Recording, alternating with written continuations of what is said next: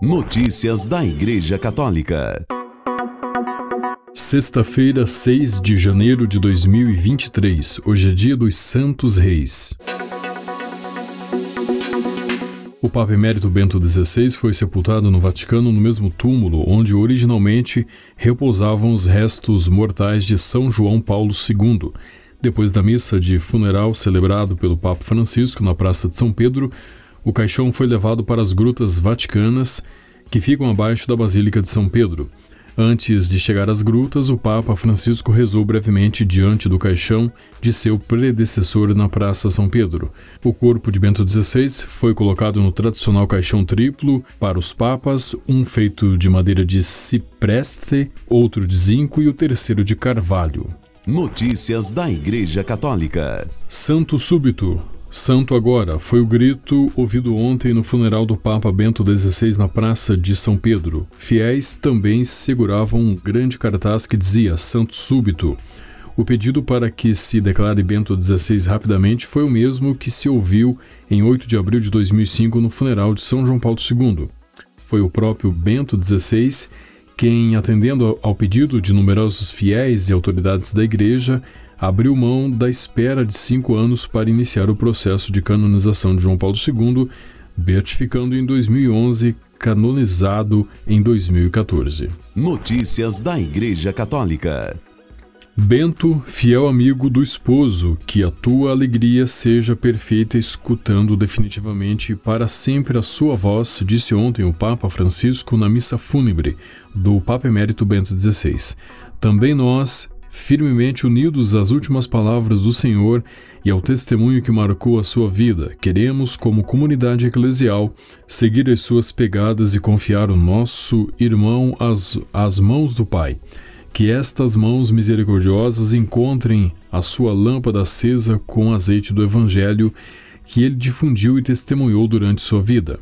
No final da regra pastoral, São Gregório Magno convidava e exortava um amigo a prestar-lhe esta companhia espiritual. No meio das tempestades da vida, conforta-me a confiança de que tu manter-me-ás à superfície sobre a tábua das tuas orações, e se o peso das minhas culpas me abater e humilhar, emprestar-me-ás a ajuda dos teus méritos para me elevar é a consciência do pastor que não pode carregar sozinho aquilo que, na realidade, nunca poderia sustentar sozinho e, por isso, sabe abandonar-se à oração e ao cuidado do povo que lhe está confiado.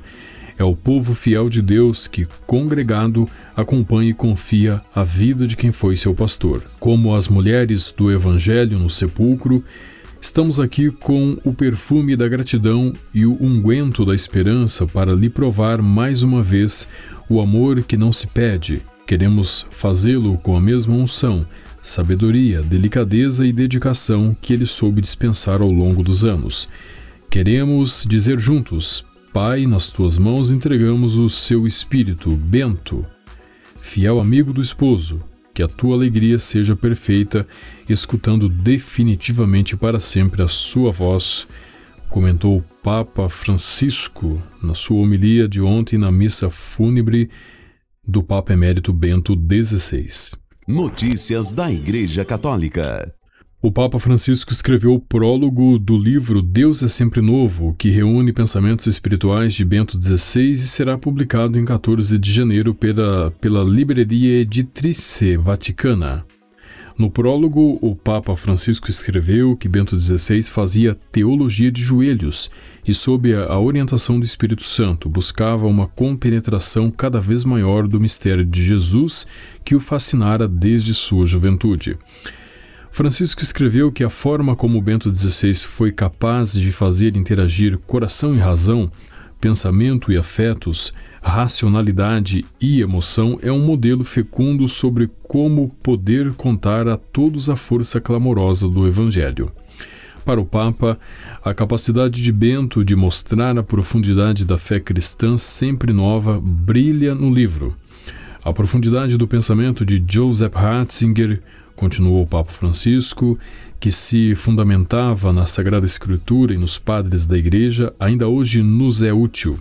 Segundo o Papa, o livro aborda uma série de tópicos espirituais e são um incentivo para que permaneçamos abertos ao horizonte da eternidade que o cristianismo tem em seu DNA. Notícias da Igreja Católica. O Papa Emérito Bento XVI revelou como gostaria de ser chamado após sua renúncia. O jornalista Joers Bremer, do jornal alemão Frankfurter Allgemeine Zeitung, disse que o Papa Emérito lamenta não ter conseguido se distinguir mais claramente do Papa reinante na forma como foi tratado em entrevista divulgada em 2014. Depois da renúncia, eu gostaria de ser chamado de Padre Bento. Se eu tivesse mais força naquele momento, eu teria pedido, disse Bento XVI ao meio alemão. Padre Frederico Lombardi, então diretor da sala de imprensa da Santa Sé, disse que Bento XVI continuaria a ser chamado de Sua Santidade Bento XVI, Papa Emérito ou Romano Pontífice Emérito. A renúncia entrou em vigor em 28 de fevereiro de 2013.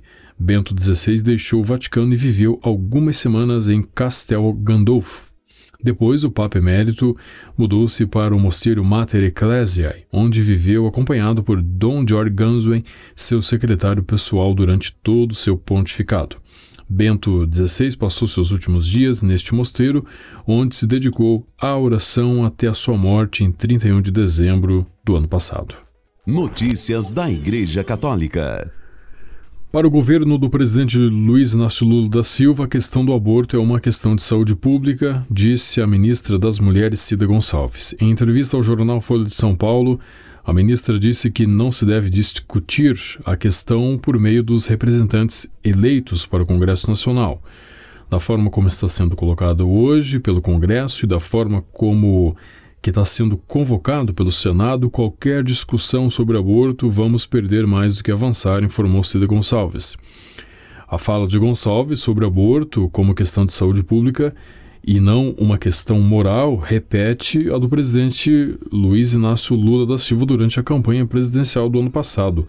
Lula disse que era pessoalmente contra o aborto, mas que, se eleito como presidente, teria que tratar o tema como questão de saúde pública. Notícias da Igreja Católica.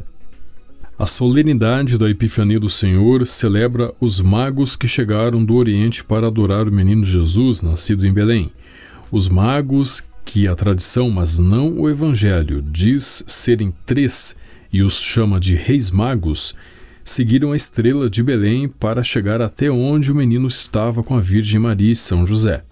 Lá ofereceram os presentes do ouro, incenso e mirra. Segundo o Evangelho, os magos ouviram em sonho a instrução de não voltar a Herodes e voltaram para seu país por outro caminho.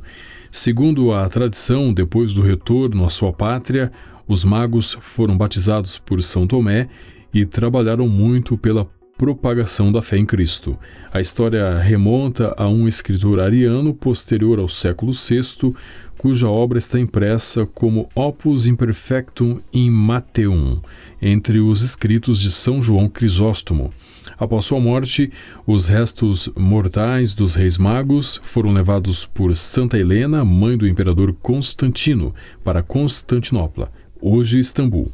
Depois foram para Milão e em 1164 foram levados de Milão para Colônia, na Alemanha, onde se encontram hoje.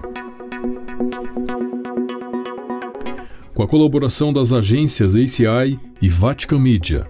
Você ouviu o Boletim de Notícias Católicas que volta agora na próxima segunda-feira. Notícias da Igreja Católica.